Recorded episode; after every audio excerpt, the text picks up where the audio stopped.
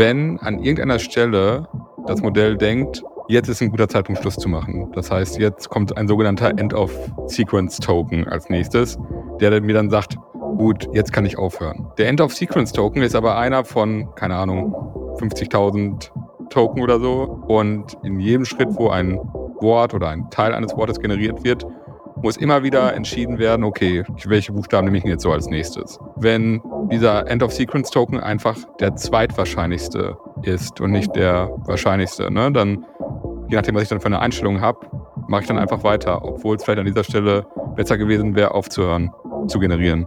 Das Modell wird nicht dafür belohnt, wenn es eine richtige Antwort gibt, sondern nur, wenn es eine richtigere Antwort gibt. Ja? Das heißt, das Modell kriegt auch Belohnung, wenn es falsche Antworten gibt, die halt besser klingen als die anderen falschen Antworten.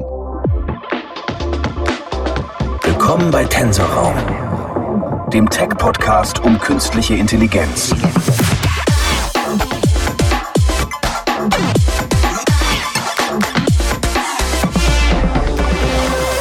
Willkommen zu einer neuen Folge Tensorraum, dem KI-Podcast. Einmal die Woche sprechen wir über aktuelle Themen im Bereich der künstlichen Intelligenz und das mache ich Gott sei Dank nicht alleine, sondern mit meinen beiden hervorragenden Kollegen Dr. Janis Buchsteiner. Guten Tag. Und Dr. Christian Scheible. Guten Tag. Aber bevor es losgeht, haben wir tatsächlich unsere Hörerfrage Nummer zwei.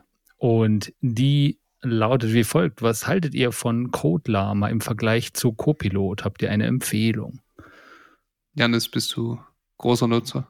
Ich bin gar kein Nutzer. Also, ich finde auch Codeschreiben irgendwie macht Spaß. Also, ich finde das nicht, also ich bin auf einem Level, wo mir das auch Spaß macht, weil ich mache es auch nicht mehr so oft.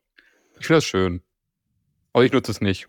Ja, also ich bin, ich bin hingegangen wieder zurück. Also generell zu den Assistenten hingegangen. Du hast Copilot benutzt, oder? Ja, ja, ich hatte eine Copilot-Subscription. Die habe ich jetzt storniert, weil ich gemerkt habe, ich benutze das einfach nie und ähm, also ich, ben, ich benutze es schon, aber ich bin 90 Prozent der Zeit dabei, das, die Sachen zu löschen, die da vorher gesagt werden. Ich glaube, so ein lokales Modell, das kann schon Vorteile haben, aber gerade bei, also Copilot war für das, was es tut, schon sehr gut. Ja. Also es tut schon sehr gute Dinge, aber es hat halt Nachwirkungen, die nicht gut sind, finde ich. Und der, der Vorteil war für, war für mich nicht genug. Aber wenn ich, wenn ich sowas benutzen würde, würde ich ein kommerzielles Modell benutzen, weil es einfach stärker ist. Also gerade, weil, also ich benutze es, ich bin ja jetzt schon etwas länger im Geschäft, ich benutze es halt für schwere Sachen. Ne? Also ich benutze es nicht, um eine Vorschleife zu machen, die von 1 bis 10 zählt oder sowas, das kann ich alleine, sondern ich benutze es für halt Fragestellungen, wo das Ding die API von äh, irgendwelchen Tools kennen muss oder sowas. Und ähm, das kennen halt diese lokalen Modelle nicht. Vor allem, weil das Zeug sich ja ständig weiterentwickelt. Ne? Das war ja auch an, am Anfang bei Copilot ein großes Problem. Und bei ChatGPT, dass, das, dass die Versionen alle outdated sind, die das vorschlägt. Ne? Also sagt ja irgendwelche Sachen, die schon seit zwei Jahren gar nicht mehr stimmen. Ne? Und das hilft einem nicht. Ja. So ein Tool will mir ja, um schneller zu werden und nicht um ständig alles zu hinterfragen. Das also UX-mäßig ist die Modellqualität da entscheidend, sonst braucht man das gar nicht anzufangen. Deswegen würde ich Copilot nehmen, wenn ich nochmal eins nehmen würde, aber aktuell nehme ich gar nichts. Meine zwei Hände. Heißt also keine Empfehlung, gerade bei euch, die täglich damit zu tun haben, ja. eher hinderlich als förderlich. Wenn, dann Copilot, ja. sonst nichts.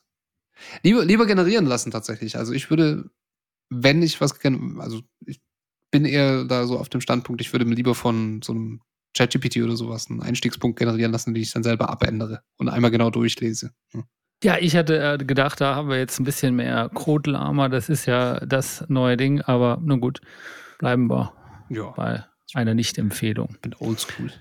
Eine App, die ich trotzdem noch kurz empfehlen kann, bevor wir in unser Thema reinspringen, ist eine, über die ich am Wochenende gestolpert bin. Und zwar heißt die Arc Search. Die kennt ihr wahrscheinlich beide nicht, aber die hat mich so ein bisschen daran erinnert an unsere Predictions-Folge, wo ihr auch beide dabei wart, wo mein äh, Take bis heute ist ja immer noch, dass ich glaube, dass die Google-Suche an sich, das ist der Main Use Case für LLMs ist und äh, Perplexity AI ist ja, was der Borge vorgestellt hat in einer letzten Folgen, ist für mich so ein, ein Grund zu sagen, dass äh, das wird so sein. Also das ist ja äh, vor allem im AI besonders stark, aber was Arc Search macht, so äh, App, ich weiß nicht, ob für Android verfügbar ist, jetzt nur auf meinem iPhone.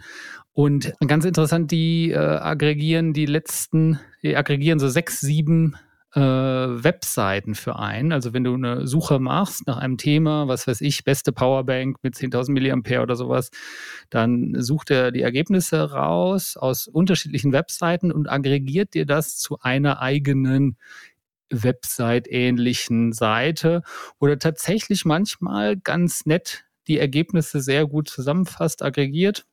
Funktioniert nicht immer einwandfrei, muss man auch sagen. Also manchmal denkt man, ja, okay, äh, hätte auch anders sein können. Ist für mich aber eigentlich ein sehr schönes Tool, mal um damit rumzuspielen, kann ich empfehlen.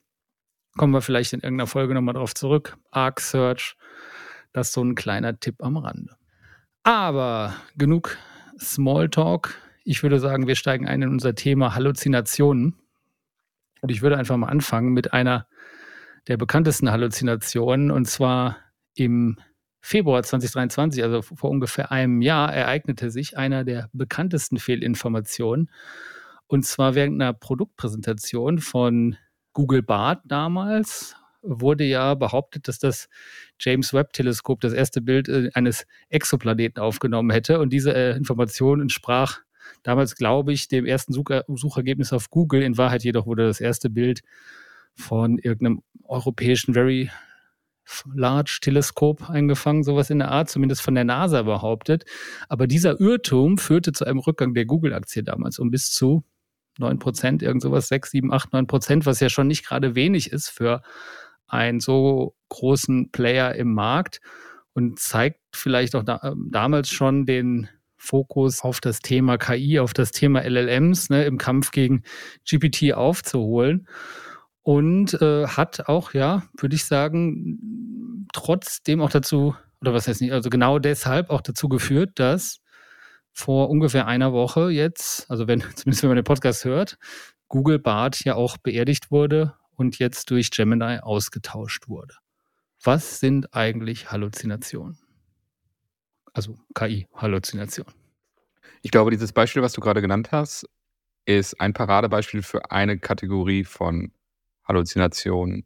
Ich glaube, man kann zwei unterschiedliche Arten unterscheiden. Das eine ist, man, man, die, die KI liefert eine Antwort, wo es augenscheinlich so aussieht, als wenn das richtig wäre. In dem Sinne, weil diese Antwort, die du gerade genannt hast, wahrscheinlich 99 Prozent der Leute, die gelesen hätten, hätte keiner hinterfragt. Gesagt, genau, ne? weil es ist irgendwie schon, es ist ein Sachverhalt, der passiert ist, ähm, alles richtig nur gewisse Informationen, in diesem Fall, ähm, welches Teleskop das war, ähm, waren, äh, waren inkorrekt. Ne? Ein anderes Beispiel ist, keine Ahnung, wann war die Mondlandung, wer war der erste Mensch auf dem Mond, all, äh, all sowas. Ne? Das sind halt Fragen, die oder Antworten, die man verifizieren kann. Und da neigen vielleicht Sprachmodelle dazu, gewisse Fakten auszutauschen. Das ist eine Kategorie. Die andere, und das ist wahrscheinlich der gefährlichere Fehler, das andere ist so ein bisschen. Noch gefährlicher als Fakten austauschen? Das nee, nee, das, das meine ich jetzt. Die nicht so stimme Kategorie, die ja trotzdem ärgerlich ist, ist so ein bisschen, naja, am Thema vorbei. Ne? Also konkrete Frage gestellt, aber eine Antwort, die ähm, in die ganz andere Richtung geht, die überhaupt nicht Bezug auf die Frage nimmt, die vielleicht auch informat bereitgestellte Informationen zur Verfügung stellt. Ne? Also du fragst nach einem Rezept für einen Apfelkuchen und ähm, kriegst ein Rezept für Zimtsterne. Ja, dass der Prompt nicht richtig interpretiert ist, ist wird das, ist das, oder? Mag ein Grund sein, kann auch einfach andere, andere Gründe haben. Also wie viel Kontext habe ich vielleicht vorher schon geliefert? Kann dieser Kontext abgerufen werden? Habe ich früher im Vorfeld irgendwie schon über Apfelkuchen äh, gesprochen und äh, das Modell weiß es aber einfach nicht mehr und denkt, naja, der ist, äh, interessiert sich bestimmt für Zimtsterne. Es gibt, glaube ich, nicht so den einzelnen Grund. Übrigens noch kleiner Fun Fact zu der BART-Geschichte äh, äh, mit, mit dem James Webb-Teleskop ist, ich habe das nicht verifizieren können, aber ich habe ein YouTube-Video gefunden, was behauptet hat, dass zu dem Zeitpunkt auch äh, GPT die Antwort übrigens falsch beantwortet hat mit auch irgendeinem Hubble-Teleskop oder so war, glaube ich, da die Antwort. Das nur so am Rande. Das könnte man im besten Fall mit der Versionierung prüfen, aber die alten Versionen gibt es noch. über die Ah ja, stimmt. Siehst du mal. Aber Ja. Ob man das genau hinkriegt, ne. Stimmt es, Christian? Zwei Kategorien? Oder kann man das so einfach sagen? Oder ist am Ende. Ja, also das sind zumindest zwei Sichtweisen, ne? Ja. Also ich meine, deine Kategorien sind ja eigentlich eher so graduelle, eine graduelle Geschichte. Weißt du, was ich meine? Also, ich meine, ich habe mir auch nochmal natürlich, da, Halluzination das Thema ist, habe ich natürlich vorher nochmal gelesen. Was meinen Menschen eigentlich damit? Weil das klingt, also das ist wieder so ein Term, mit dem ich bisschen Schwierigkeiten habe, weil er natürlich schön blumig klingt, ne? Macht sich sehr gut in einem Wired-Artikel oder so. Ich sage das nur, weil ich damals die, die Wikipedia-Seite angeguckt habe und da steht ungefähr 17 Mal das Wort Wired drauf, ja. Wahrscheinlich öfter als das Wort Halluzination. Was man da so sieht, also eine Unterscheidung scheint zu sein, irgendwie, wie nah ist es dran an der Wahrheit, ne? Also wie schlimm ist sozusagen der Fehler, ne? Generell scheint sich keiner sicher zu sein, was es ist. Das ist halt irgendeine Art von falsche Antwort. Ja. Ich hatte vor einigen Wochen äh, ein Gespräch mit, mit einem Kollegen, der aus einem ganz anderen Bereich kommt, ähm, also nichts mit KI oder so zu tun hat, der das jetzt natürlich aber auch in den letzten Monaten alles so verfolgt hat. Und dann kamen wir auch irgendwie auf Halluzination zu sprechen. Und der kam genau mit dieser Frage an, warum nennen wir das eigentlich Halluzination und nicht Lügen? Ja, also warum, was ist eigentlich mit diesem Term Halluzination ge- gemeint? Und dann habe ich diese Frage, die fand ich erstmal sehr interessant, habe ich so von dieser Seite eigentlich noch nie betrachtet, habe sie dann einigen Leuten gestellt, die auch in diesem Thema unterwegs sind und die sagten dann sowas wie, naja, also um zu lügen, da ähm, muss man natürlich auch erstmal die Absicht haben zu lügen, ne? diese, diese Täuschungsabsicht, ne? da wurde mir das Ganze zu äh, philosophisch und ich habe es nicht weiter verfolgt. Grundsätzlich fand ich aber diese Herangehensweise und das demystifiziert das Ganze auch so ein bisschen ganz nett. Ne? Also im, im, Endeffekt lügt es, ob es jetzt absichtlich oder unabsichtlich, es, es produziert Lügen. Ich würde sogar noch mal einen Schritt weiter gehen und sagen, es macht einfach Fehler. Also, weil je nachdem, wie man diese Halluzinationssache zieht, kann man natürlich, also wie man den Begriff definiert, der ist sehr schlecht definiert, finde ich.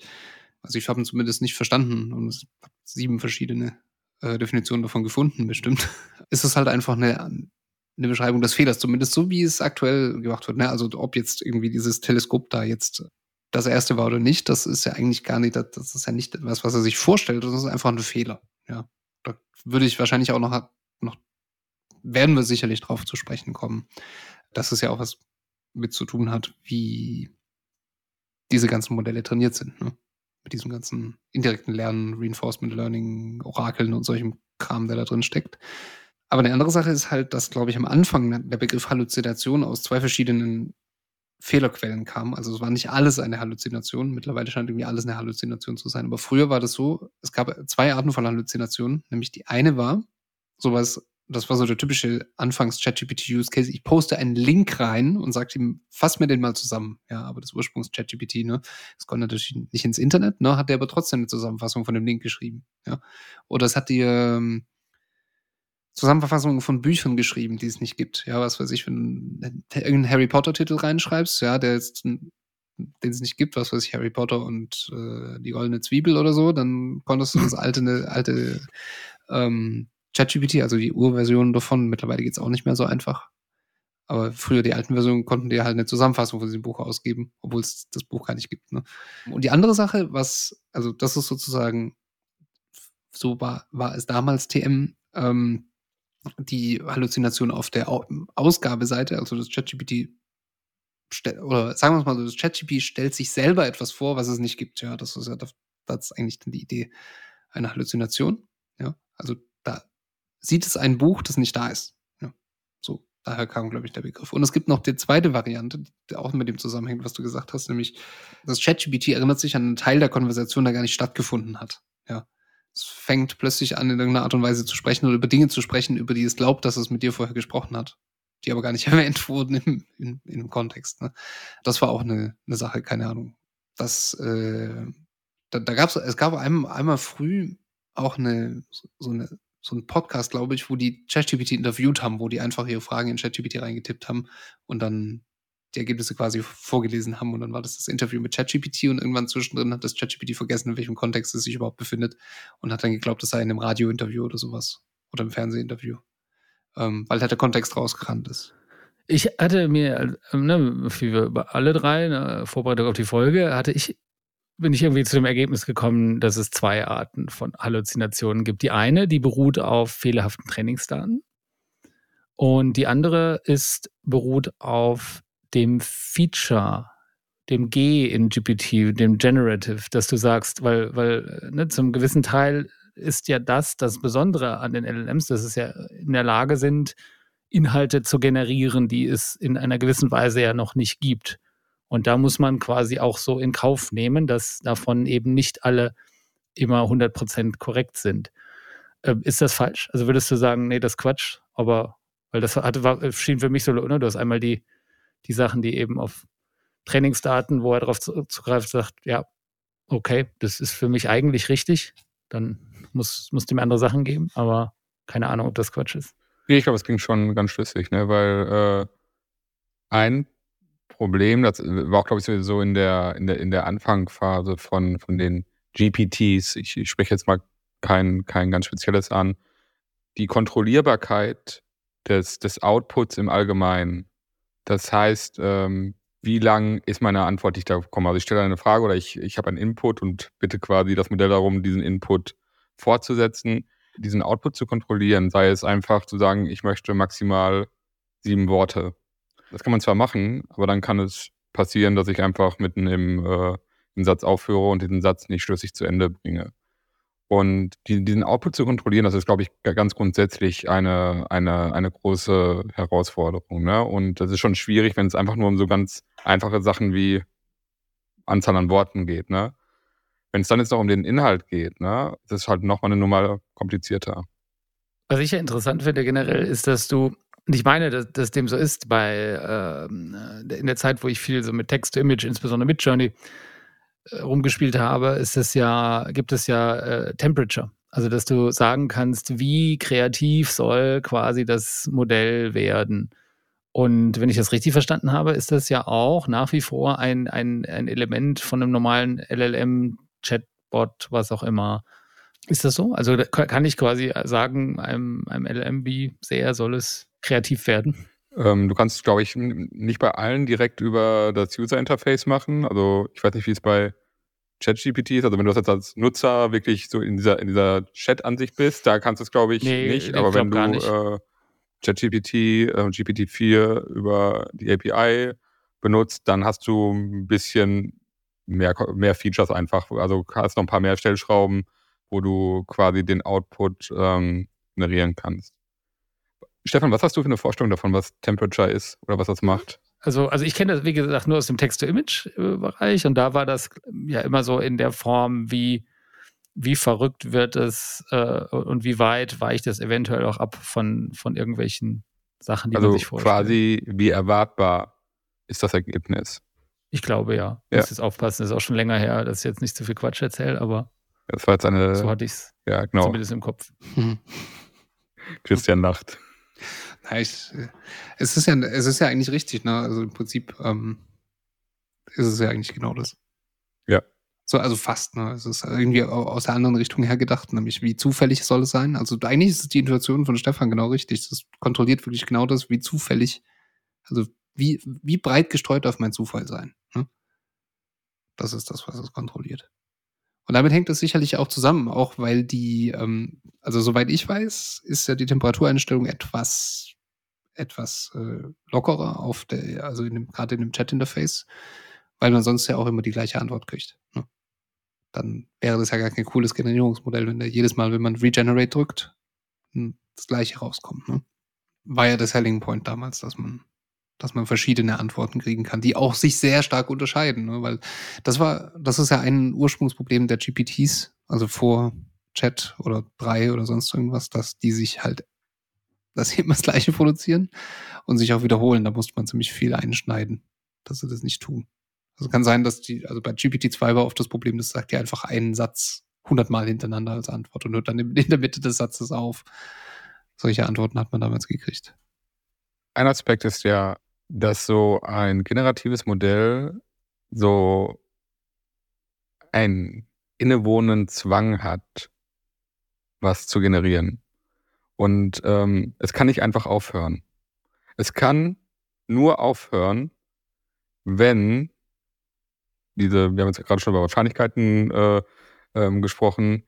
Das heißt, wenn an irgendeiner Stelle das Modell denkt, jetzt ist ein guter Zeitpunkt, Schluss zu machen. Das heißt, jetzt kommt ein sogenannter End-of-Sequence-Token als nächstes, der mir dann sagt, gut, jetzt kann ich aufhören.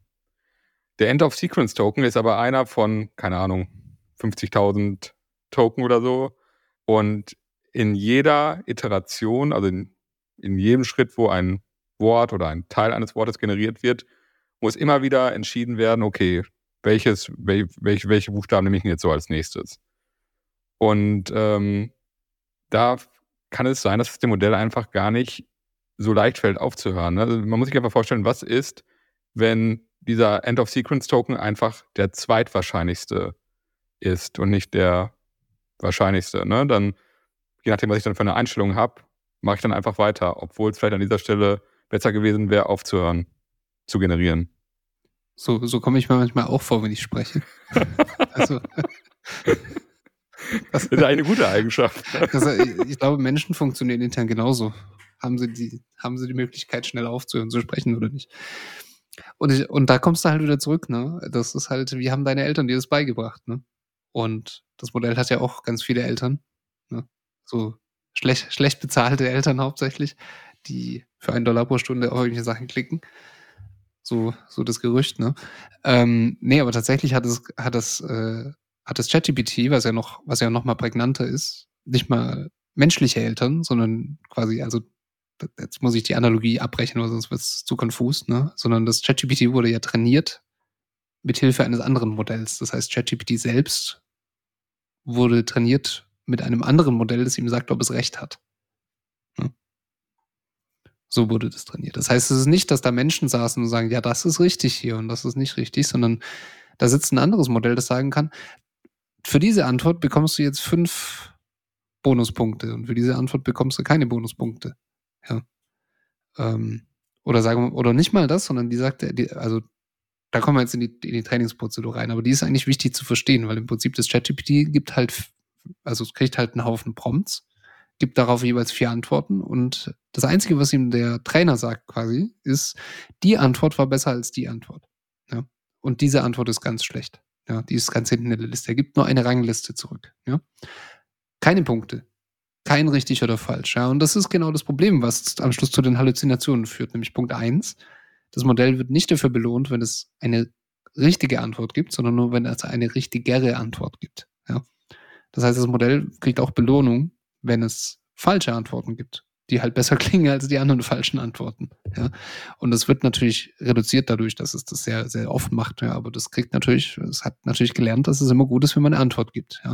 Und insbesondere hat es auch gelernt, dass man niemals keine Antwort geben darf. Man muss immer was antworten. Ja? Das ist nicht Teil der Trainingsprozedur, dass, dass das Modell sagen kann, ich weiß es nicht. Ja?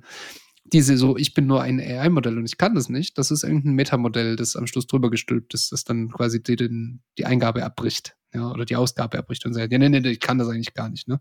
Und warum? Weil das wahrscheinlich eine doofe User Experience wäre. Ne? Ja, genau. Weil, weil also, das einfach, wenn du sagst, ich stellst eine Frage und sagst, ja, nee, weiß ich nicht. Richtig. Äh, deshalb, richtig. Ne, das ist ja bei, bei einer Google-Suche hast du auch nicht, ja. Also, also selten, fast ja, nie ja kein Ergebnis.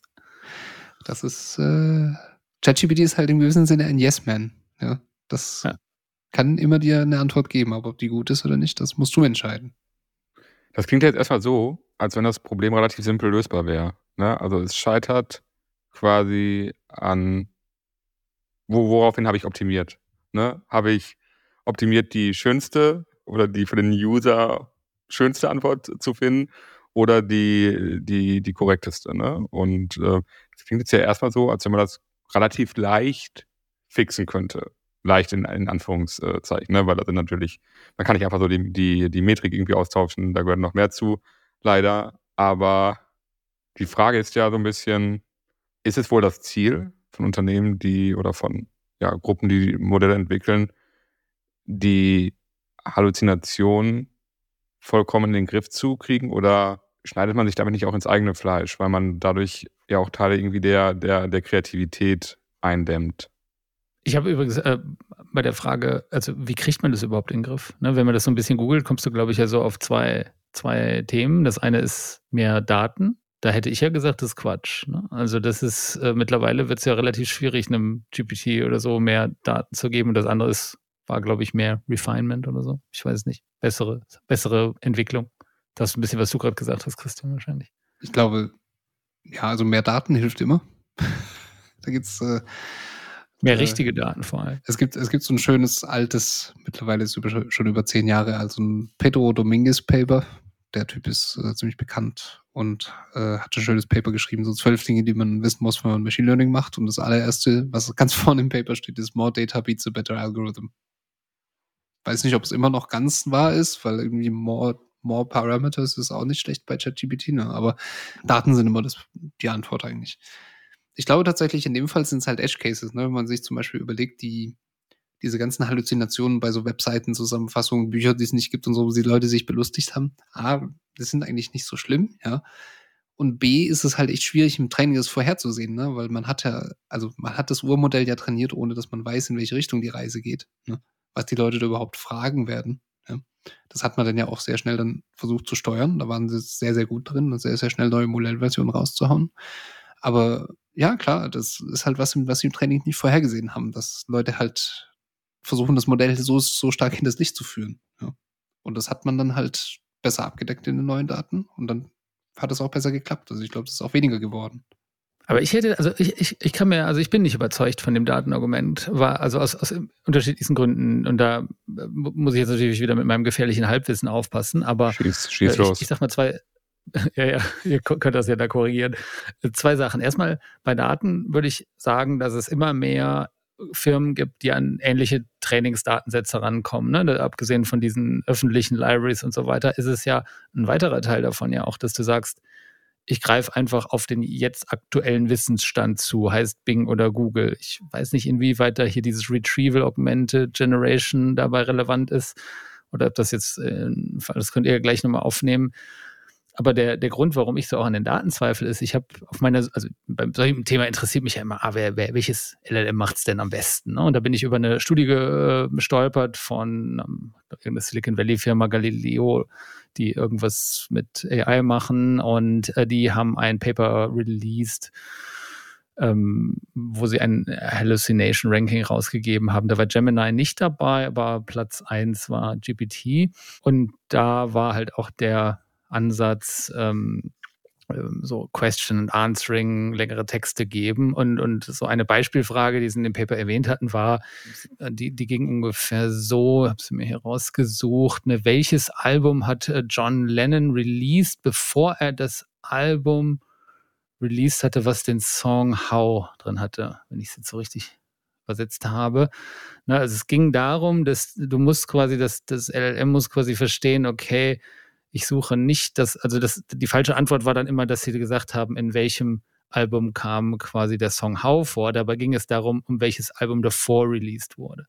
Und das habe ich so gedacht, das ist so, okay, ich muss überhaupt die Frage richtig verstehen. Also die Daten hat wahrscheinlich jedes LLM jetzt gehabt, aber die Antworten waren dann trotzdem zum Teil falsch. Ne? GPT hat die richtig gemacht übrigens.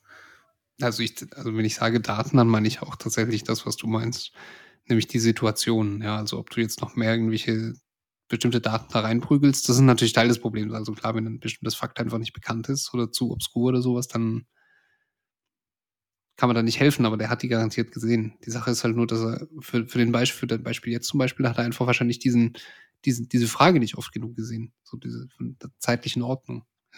Sondern da hat er wahrscheinlich sehr oft diese Frage gesehen, auf welchem Album ist das, ne? was ja auch viel einfacher ist, das ist auch prominenter ja. abgedeckt in den Trainingsdaten. Und das ist halt schwierig. Äh, letztendlich ist es halt auch so, dass, dass von diesen, die, die nennen sich Reward-Modelle, also von diesen Modellen, die das, die das, äh, die das ChatGPT trainieren, abhängt, ob die das auch richtig ranken können. Ne? Also am Ende sagt ja ein anderes Modell, ja, die, die Antwort hier ist besser, ne? aber es ist halt die Frage, ob die das wirklich ist. Es kann auch sein, dass das Reward-Modell Fehler macht. Ne? Also das Modell, das eigentlich die richtige Antwort oder die Qualität der Antworten bewerten soll, dass das halt auch irgendwelche Vorlieben hat. Also statistischer Natur. Wir reden jetzt so über Biases. Wieso gibt es, wenn es ein Reward-Modell gibt, was doch die Antwort fast kennt, meistens, ja. Kann ich das nicht davor schalten immer? Und das, ist, sagen, das ist die Sache. Check doch mal, ob das die richtige Confidence hat. Das ist der eigentliche Trick. Das Modell kennt ja nicht die richtige Antwort, sondern es weiß nur, dass diese Antwort plausibler ist als die andere. Hat das Modell eine Confidence, dass das weiß? Das hat es aber. Und das, das ist, nicht, das ist jetzt nicht 100 Prozent, sondern ja, ja, das 70 es. und deshalb gebe ich dir das.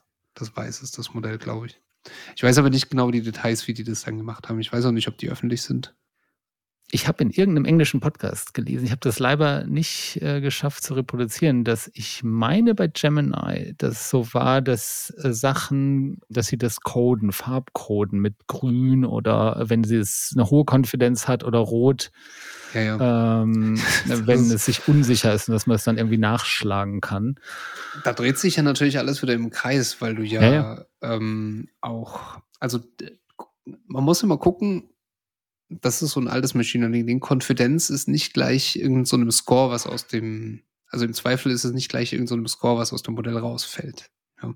Den kann man natürlich irgendwie dazu verwenden, aber die Konfidenz selber, es gibt sozusagen irgendwelche Metamodelle oder Teile der Modelle, die Konfidenzabschätzungen machen. Ich habe das auch mal für verschiedene Projekte versucht auf, mit ChatGPT und ChatGPT, ChatGPT fragt, wie sicher bist du dir bei der Antwort 100 Prozent? Kriegst einfach ja, ja. keine Zahl, die niedriger ist als 80 Prozent aus ChatGPT raus, dass er sich da irgendwie unsicher ist. Dann natürlich nicht, weil er sich ja, er wurde ja trainiert, dass er immer die sicherste Antwort ausgibt und deswegen ist er sicher sicher. Ja? Das ist wirklich wie ein schlechter Student, der ist sich ganz sicher. Da sitzt einer in deiner mündlichen Prüfung drin und dann sagt er dir, ja, also ich äh, das ist so und so. Und dann sagst du, ja, bist du dir denn sicher? So ganz suggestiv. Und dann sagt er, ja, ja, 100 Prozent. Nicht verstanden, was du ihm sagen wolltest. Aber das andere Thema, Stefan, Retrieval Augmented Generation, was du gerade noch irgendwie als mögliche Lösung äh, so eingeworfen hast. In meinen Augen ist das ja so eine Auslagerung des Problems. Ne? Also wenn du, also vielleicht der Hintergrund ist, man hat irgendwie das ganze Wissen nicht nur in dem Modell, sondern man hat noch eine, eine Wissensdatenbank, wo ganz viele Antworten drinstehen. Und ähm, das Modell ist quasi in der Lage, auf Basis der Frage, die gestellt wurde, auf Basis der Prompt, in dieser Datenbank das richtige Dokument zu finden, wo vermeintlich die Antwort drinsteht und kann dann quasi dieses Dokument benutzen, um da drin konkret nach der Antwort zu suchen, die zusammenfassen und zu liefern. Dann brauchst du natürlich erstmal diese, diese Wissensdatenbank, wo du da natürlich dann auch wiederum sicher sein musst, dass da nur die richtigen Sachen drinstehen und die falschen hast du vorher rausgenommen. Plus bleibt ja immer noch das Halluzinationsproblem. Selbst wenn ich die richtige Antwort ähm, vorlege, kann es einfach sein, dass vielleicht das Dokument zu lang ist, wo die Antwort drin steht. Dann werden gewisse Informationen wegfallen oder die werden dann durch falsche Informationen ersetzt. Also eine hundertprozentige Lösung würde ich sagen, ist das auch nicht. Nee, also ich äh, äh, meinte das auch nicht, dass das die Lösung zur Halluzination ist. Ich meinte nur, dass als Beispiel dafür, dass ich nicht glaube, dass mehr Daten langfristig die Halluzinationsproblematik lösen und dass ich sagen würde, dass mehrere Modelle immer auf, immer auf einen ähnlicheren Satz an Daten Zugriff haben werden im Laufe der Zeit. Also dass das kein, dass du alle Modelle werden irgendwann, also alle, zumindest diese großen Gemini oder Bart oder Mistral, keine Ahnung, würden immer auf das Internet zugreifen oder irgendwelche Sachen, die du jetzt gerade hast, äh, die verfügbar sind für alle. Das, das Halluzinationsproblem ist dadurch nicht gelöst. Nee. So eine ganz beliebte Methode im Machine Learning ist ja sind solche Ensemble-Methoden. Das heißt, das, das gibt es irgendwie auch schon, schon ewig. Ne? Also die Idee ist ganz einfach, ich habe nicht nur ein Modell, sondern ich habe ganz viele Modelle und lasse ganz viele Modelle ähm, Predictions machen und dann nehme ich an, am Ende quasi die, die Mehrheit, also dafür, wo sich die, die Mehrheit für ausgesprochen hat.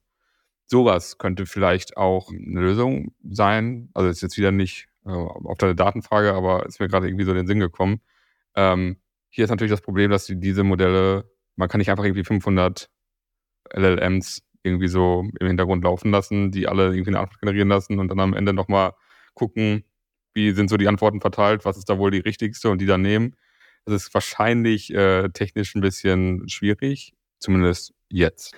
Wobei tatsächlich GPT-4, ja, also man, man, weiß es ja nicht, weil niemand Ja sagt, wenn solche Sachen gesagt werden, aber GPT-4 ist ja angeblich schon ein Ensemble-Modell. Das, was äh, an, angeblich auch zu dem Erfolg geführt hat. Ne? Aber ein kleines ähm, Ensemble, ne? Irgendwie so. Ein kleines Ensemble, ja. Also gerade so, dass es halt Ensemble ist und was bringt, ne? Also Wenn es zu klein ist, bringt das nichts. Aber halt natürlich bei, also es gibt natürlich, es gibt ja Ensemble und Ensemble. Ne? Es gibt sozusagen die, ähm, die klassischen Ensembles. Jedes Mal, wenn man das Wort sagt, klingt es übrigens lustiger ähm, im eigenen Kopf. Aber die, die, die klassischen Ensembles sind so diese, so wie heißt denn das Boosting und so, ne, wo man irgendwelche äh, halt ich trainiere 100.000 Decision Trees und gewichte sie gegeneinander, ne? Und ich habe quasi immer einen und dasselbe Ding da drin stecken und ähm, habe ganz viel vom Gleichen und gewichte es gegeneinander. Ne? Und ich glaube, das, was da, was, was dir wahrscheinlich auch mehr gefallen würde, wären ganz, ganz viele verschiedene Modelle, die miteinander gar nichts zu tun haben, die auch nicht miteinander irgendwie im selben Haus trainiert wurden oder auf denselben Datensätzen, die dann wirklich auch was lernen können. Und ich bin mir sicher, das wird irgendwann kommen. Oder im Zweifel gibt es die Firma so und so, die das wahrscheinlich gerade schon entwickelt. Muss man noch ein paar APIs zusammenstöpseln und dann ein bisschen was drüberlegen. Ne? Und dann die Rechnung an den Kunden weiterleiten, wie man es so schön macht das, in diesem das Business. ist, Aber wenn die Qualität besser wird dadurch, das klingt nach einer guten Geschäftsidee.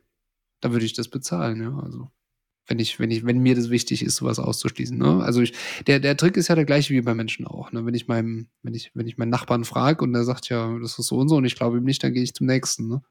möchte ich da nochmal äh, ein bisschen mehr festnageln. Was ist, glaubt ihr denn wirklich? Ohne, natürlich ist mir schon klar, dass ihr, ne, ihr steckt jetzt nicht in der Entwicklung von einem Gemini oder GPT drin, aber ist das ein Problem, was man denn zeitnah in den Griff kriegt? Also momentan ist es ja noch eines der großen Probleme, die, finde ich, den, den Modellen ja schon ein bisschen im Weg stehen. Du kannst dadurch jetzt nicht die momentan ersetzen. Es gibt immer wieder genug Beispiele, wo du auf falsche Daten stößt.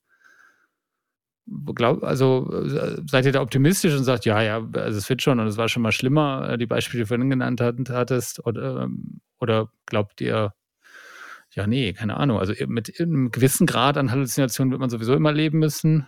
Ist halt die Hoffnung, das möglichst klein zu halten. Also meine Sicht darauf ist relativ simpel, nämlich Halluzinationen ist für mich nach wie vor einfach Fehler. Ja. Und die, der Grund, warum diese Modelle so erfolgreich sind, ist, dass sie bestimmte Dinge richtig machen, die uns bestimmte Fehler verzeihen lassen. Ne? Und halt auch sehr stark sind. Ne? Also die, der Gewinn, den man dadurch hat, aktuell einfach dadurch, dass das zum Beispiel Question Answering, also Fragen beantworten, wesentlich besser funktioniert als alles, was es früher an Question Answering gab. Ja, so gab ja, gibt ja irgendwie 20 Jahre Question-Answering-Forschung oder vielleicht 40, ich weiß nicht, wie, was man da also mit reinrechnen will, aber 20 sicherlich, die nur damit beschäftigt war, wie kann ich Fragen beantworten aufgrund von Text und das war immer eher so miserabel. Ne? Google hat es eingebaut, wieder ausgebaut, weil es nicht gut funktioniert hat. Ne? Fragen wurden nicht verstanden und so. Das ist gerade auf einem ganz anderen Niveau. Ne? Also wir, sind, wir wenn man es natürlich böswillig sagen will, ist, wir meckern jetzt auf sehr hohem Niveau. Ne? Die Qualität ist stark gestiegen und es gibt trotzdem noch Falschantworten. Okay. Ähm, die Frage ist halt, wie, wie schlimm ist es und was kann man dagegen tun? Ne? Und eine Sache, glaub, ich glaube immer noch daran, dass, äh, dass man die Werkzeuge so von, dass man die Stärken der Werkzeuge ausspielen muss. Ne? Und wenn die, wenn diese Werkzeuge wirklich sehr, sehr gut Antworten geben können, mit halt einer, also auf alle möglichen Fragen, die ich habe, mit halt einer nicht hundertprozentigen Präzision, dann würde mir das persönlich schon sehr weiterhelfen, wenn ich eine Konfidenzabschätzung bekomme, in der drin steht, ich bin mir nicht sicher. Ja. Und das ist ja genau das, was, was du schon angesprochen hattest. Das, äh, aus meiner Sicht ist das das, was hilft. Ja. Dass die entweder strukturiert verfügbar ist, das heißt, da kommt irgendein Feld mit raus, wo drin steht 100% oder 20 oder sonst irgendwas, ne? Oder dass es, dass es im Text sagen kann. Das fände ich ehrlich gesagt fair, ne? dass man so eine, so eine Ich bin mir nicht sicher Antwort kriegt. Ja. Und das ist machbar aus meiner Sicht. Also das muss man halt erfinden und bauen. Das ist schwierig, ja, weil man halt so ein bisschen in der alte Thematik reinkommt, nämlich dass Machine Learning Modelle sowas nicht gut können eigentlich. Die Frage ist ja dann, ist es dann ein Metamodell? Also muss man das eigentliche Modell ähm, weiter optimieren oder ist es am Ende einfach das Metamodell drumherum wird noch besser und weiß dann, wann es vor die Antwort noch so ein Ich bin mir etwas unsicher, aber hängen sollte. Weil das ja jetzt Das ist irgendwie, eine gute Frage. ne, so, also, also als, als Entwickler denkt man ja immer so ein bisschen, okay, ich habe ein Problem, was ist jetzt so, so, so, so ein Quickfix, ne? Also äh, ich äh, Ja. habe jetzt nicht viel Zeit, ich habe noch ganz viele andere Ja, ja. Aufgaben, ich will, ich will das jetzt lösen, dieses Problem. Ach, Halluzination. Entweder sorge ich dafür, dass das Modell gar nicht mehr halluziniert und immer alles richtig macht, oder ich erkenne es rechtzeitig und sage einfach, Vorsicht, jetzt lüge ich gleich, wahrscheinlich. Ich bin gerade so in der Laune. ja. Ich, ich spüre schon wieder meine Hormone. Und ich glaube, das, Ähm. äh, also für mich wäre, ich würde so machen, ne? Also ich würde irgendwie gucken, wie kann ich wirklich ähm, die, diese, diese, diese Confidence wirklich greifbarer machen und äh, die, die ähm, mir zunutze machen und dann entsprechend noch so ein Post-Processing an die Antwort äh, dranhängen und dann dafür sorgen, dass dem Nutzer klar ist, jetzt kommt vielleicht nicht ganz genau die Wahrheit. Also meine Vermutung ist, dass das Post-Processing mindestens auf einen großen Teil der Modellparameter zugreifen können muss, was es dann wahrscheinlich kein Po- Post-Processing mehr sein lässt. Die Schwierigkeit aus meiner Sicht ist ganz einfach so. Früher hat man Folgendes gemacht. Man hat Konfidenzabschätzungen sehr stark gekoppelt auf den Score, den ein Modell eine Antwort gibt. Ja, also wenn man früher ein Question-Answering-Modell hatte, dann hat das irgendwie eine Wahrscheinlichkeit, was weiß ich, hat man gefragt, wer hat, da, es gab ja solche Trickfragen, mit denen man dann heute immer noch versucht. Nur zum Beispiel, wer hat den Mörder von John F. Kennedy umgebracht? Ja, und dann darf man natürlich nicht sagen äh, Lee Harvey Oswald, weil der ist ja selber der Mörder von John F. Kennedy, sondern muss man diesen äh, anderen Typen sagen, dessen Namen ich vergessen habe. Jack Ruby, der dann Lee Harvey Oswald irgendwo erschossen hat. Und das hat natürlich, das ging natürlich früher in die Hose, ne? Aber ähm, man hat die Modelle zumindest dahingehend gebracht, dass sie die falsche Antwort ausgegeben haben mit einer kleineren Zahl. Ja. Da konnte man sehr stark irgendwie einfach auf die, auf die Wahrscheinlichkeit gucken, die natürlich bei jedem statistischen Modell mit rausfällt. Das Problem ist nur, dass bei den GPT-Modellen, bei den ganzen generativen Sprachmodellen, die Wahrscheinlichkeit der Sequenz an verschiedene Sachen gekoppelt ist. Nämlich einerseits die Faktualität, ne, stimmt das, was ich sage, und andererseits aber auch an ganz viele, sagen wir mal, in dem Kontext unwichtige Parameter, zum Beispiel, ob der Satz richtig ist. Ne? Also zum Beispiel die Antwort, der, der Mörder war Jack Ruby, die, ist, die hat eine höhere Konfidenz als die Antwort Mörder Jack, der war Ruby. Ne? Also wenn ich einfach die Wörter dann rumdrehe, dann sinkt plötzlich die Konfidenz, aber nicht, weil die, weil die Aussage falsch ist, sondern weil der Aussagesatz falsch ist. Ja? Weil das, und, und das kann das Modell aktuell noch nicht unterscheiden. Ja? Das ist auch das Problem wiederum, wie es trainiert wurde. ne? Das Modell wird parallel trainiert, korrekten Text auszugeben, was natürlich für die Generierungscases gut funktioniert. Ne? Also generiere mir mal Marketing-Fluff für, mein, für meine Webseite, das läuft. Ne? Da gibt es ja keine falsche Antwort. Ne? Die Marketing-Leute werden mir widersprechen, weil wahrscheinlich man sehr gut schlechten Marketing-Text schreiben kann. Aber ähm, generell ist es dann natürlich nicht so, dass jetzt einer kommt, ja, ja, aber das ist nicht richtig, was da steht, ne? Sondern das ist dann der Fall, wenn man über Fakten spricht. Und die Fakten werden halt parallel irgendwie mittrainiert, ne? Ähm, Und ich glaube auch nicht, dass die am Anfang Fokus waren. Ja. Da, da liegt die Schwierigkeit aus meiner Sicht. Das heißt, das irgendwie da drüber zu stülpen und zu gucken, wie gewichtig jetzt eigentlich die Richtigkeit des Satzes oder die Schönheit der Sprache oder die Höflichkeit des Modells oder die, was weiß ich, korrekte Nutzung von irgendwelchen sprachlichen Parametern, die OpenAI voraussetzt, gegen die Wahrheit. Ja. Ist übrigens auch eine Problematik, die man heutzutage in den Nachrichten hat und so weiter. Ne? Da ist der Text wunderschön, aber die Inhalte sind leider nicht richtig. Passiert. Vielleicht nur so ein anderer Punkt äh, da reinzuwerfen, auch na- natürlich jetzt ohne große Beweise, aber zumindest habe ich versucht, auch als Vorbereitung auf diese Folge immer möglichst viele Falschantworten zu generieren, so absichtlich. Und das ist mir meistens gelungen, wenn es um aktuelle Themen ging. Also dass dort quasi immer die, die höchste Anzahl an Fehlmeldungen kam, wenn man danach fragt, welche Teams in irgendeinem Sportteams in irgendeinem Wettbewerb noch drin sind. Wahrscheinlich findet er dann alte Webseiten von einem anderen Zeitdatum, das er nicht richtig zuordnen kann. Oder dass, äh, dass er irgendwelche äh, Spiele von irgendwelchen Turnieren ausschließt äh, und, und nur über dieses Turnier dann redet. Und das war so ein bisschen mein Gedanke, dass, dass ich A glaube, das ist am relevantesten, weil ich nach wie vor, sagte ja am Anfang schon, denke, dass dieser Search-Use-Case sehr stark ist. Also ich will jetzt irgendwelche Sachen haben. Und B hätte ich da noch die Hoffnung, dass es einfach technisch ein, durch bessere Integration in irgendeiner Art und Weise, und deshalb hatte ich vorhin halt Retrieval Augmented Generation ins Spiel gebracht, irgendwie lösbar ist. Also wo ich sagen würde, dass sowas, also wenn so eine, wenn so so eine Halluzination wie die Fehlanzeige mit dem James Webb Teleskop, ich hätte gesagt, die, die ist nicht schlimm, wenn die drin bleiben würde. Sag das mal einem Physiker. Das, das, da würdet ihr mir jetzt als, als widersprechen, aber äh, also wenn ich jetzt denke, für als Tool für die normalsterblichen Menschen wie meiner einer, ja, das, das ist ähm, sozusagen okay. Das wäre natürlich schön, wenn man da irgendwie dann noch eine Anmerkung hätte, ja, ich bin mir unsicher, ne, was ihr gerade meintet, aber ich glaube, dass für den Erfolg der LLMs in diesen Suchebereich reinzugehen, ist halt vor allem diese aktuelle Themen, was gerade passiert, die zeitlich irgendwie einzuordnen, dass das der größte Schritt wäre. Ich glaube, diese Suchaugmentation, ich bilde mir ein, wir haben darüber in einer anderen Folge schon mal gesprochen, aber ich finde immer noch, dass hier der wissenschaftliche Ansatz funktioniert, nämlich Zitation. Ja. Wenn ich, es gibt Leute, denen ich Sachen sage und dann sagen die, ja, das glaube ich nicht. Das kann ja nicht sein. Dann schickst du einen Link zu irgendeiner Webseite, ah, doch, okay, dann stimmt's doch. Ja. Wenn ich das sage, ja. das reicht nicht, ja. Das muss irgendwo stehen, damit man das glauben kann. Und äh, es stimmt aber auch, ne, weil wenn es irgendwo steht, hat sie, vor allem wenn es in einer guten Quelle steht, dann hat sich vielleicht mal jemand darüber Gedanken gemacht. Ne? Wenn ich als LLM sagen kann, ja, ich glaube, das ist so und so, und als Bonus liefere ich dir folgenden, folgendes Zitat, ne? Aus folgender Enzyklopädie oder sowas, was weiß ich, das könnte ja theoretisch gehen, ne? dann wird es plötzlich glaubhaft. Ne? Aber wenn ich Enzyklopädie sage, sieht man auch gleich, wo der Hase Längen läuft und warum das keiner bauen wird. Nämlich, weil sich keiner in diese Leistungsschutzrechtsthematik da einkaufen möchte, wo er dann plötzlich irgendjemand Geld dafür geben muss, dass er irgendjemand zitiert oder sowas. Ne?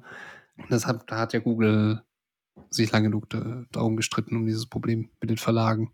Ne? Dass man selbst, wenn man einen Nachrichtenartikel, die Überschrift irgendwo in eine Liste packt, muss man dafür bezahlen. Übrigens an der Stelle noch die Anmerkung, dass ich es immer noch ultra schwach finde, sowohl von GPT als auch von Gemini, wie wenig Links dort generiert werden oder dargestellt werden. Ne? Da, da, vorhin die, die App, die ich meinte, Arc Search oder auch ein Perplexity AI, welches ja genau darauf fokussiert ist, machen das halt um Längen mittlerweile besser. Äh, ich glaube aber auch, dass das die Angst ist. Ne? Also OpenAI wird ja auch links und rechts verklagt von Leuten, die sagen, du hast mein Buch zum Training benutzt, ne? Oder ich habe alle unsere Bücher vom, zum Training benutzt, ne? Und OpenAI ist halt so der Twitter-Zustand irgendwie, wo sie einerseits sagen, ja, okay, haben wir natürlich gemacht, aber das war ja irgendwie verfügbar und Modelldaten, das darf man, das darf man ja machen. Und die Modell, unsere Modelle sind ja auch nicht copyrighted, ihr dürft ja machen, was ihr wollt und so, ne? Und meine Vermutung ist, dass das aktuell, also ich vermute, dass wahrscheinlich bei OpenAI auf der Platte irgendwo so ein Modell liegt, dass das kann. Ne? Also mich würde das gar nicht wundern, wenn das irgendjemand schon gebaut hat, weil es nicht schwer ist. Ne? Also muss man Was einfach genau? ein Modell, das die Quelle mit ausgibt. Okay, okay, ja. Das kann gar nicht schwer sein. Ne? Das muss man nur im Training einbauen, dass man unten immer, also da musst du dein Reinforcement Learning Modell nur einbauen, dass der härter die Quellen zitiert ne? und weniger generiert. Ja? Das war am Anfang der Selling Point, dass das Ding generiert frei, ohne dass es Webseiten zitiert. Und es kommen die Leute sagen, macht doch genau das Gegenteil davon, macht doch einfach das, was die Suchmaschinen machen. Aber ich glaube, für den Use Case wird das funktionieren, ja. Da muss nur irgendjemand mal die Tür aufmachen. Und ich glaube, wer auch immer die Tür aufmacht, der braucht einen guten Anwalt. Ja. Also wie oft, ich meine, wir kennen das alle aus unserem beruflichen Alltag, hat man die Idee der Sternstunde, aber, aber es gibt irgendwo noch eine Legal-Abteilung, die sagt, ja, sei mal vorsichtig, ne? wir wollen gern Wochenende nicht arbeiten. Und meine Vermutung ist, das sind derartige Blocker. Also, sobald es auf Quellen geht und solches Zeugs, dann kommt man in Teufelsküche. Das hat, das hat man immer und immer wieder gesehen. Ja, ich, äh, ja, keine Ahnung. Ich weiß nicht, äh, gefühlt, gefühlt glaube ich, dass das tatsächlich äh, GPT schlecht macht. Also ich glaube äh, auch, auch, auch einfach, also im, im Vergleich zu einem Perplexity oder anderen Tools. Daher das GPT ist, ist nicht dafür gemacht. Also ich glaube, da wird sicherlich OpenAI eine andere Strategie irgendwann auch fahren müssen, weil das GPT ist, also man sieht auch wie es früher angekündigt wurde, wie es, wie die Beispiele waren und so am Anfang, sieht man, das GPT hatte zwei, zwei Leute, die es überzeugen sollte. Leute, die keine Ahnung von Machine Learning haben, die sehen können, boah, das Ding klingt wie ein echter Mensch, ne? Das, da spielten Fakten keine Rolle, sind egal, ne? Und andererseits halt Programmierer. Das war ursprünglich eigentlich, glaube ich, nur als Programmiermodell gedacht. Deswegen ist es auch quasi die Basis für ChatGPT ist ja so ein Code-Generierungsmodell. Ne? Und nicht irgendwie ein, anderes Modell, das irgendwie auf Fakten trainiert wurde. Noch ein Punkt, den ich nochmal euch rüberworfen wollte und vielleicht auch ein guter Abschluss. Man hat ja öfters gehört, dass äh, ähm, viele Leute so sagen, ach, GPT, das ist, äh, oder, oder LLMs generell, das ist jetzt nichts äh, besonders, was nah an einen Menschen rankommt. Das sind einfach irgendwelche Programme.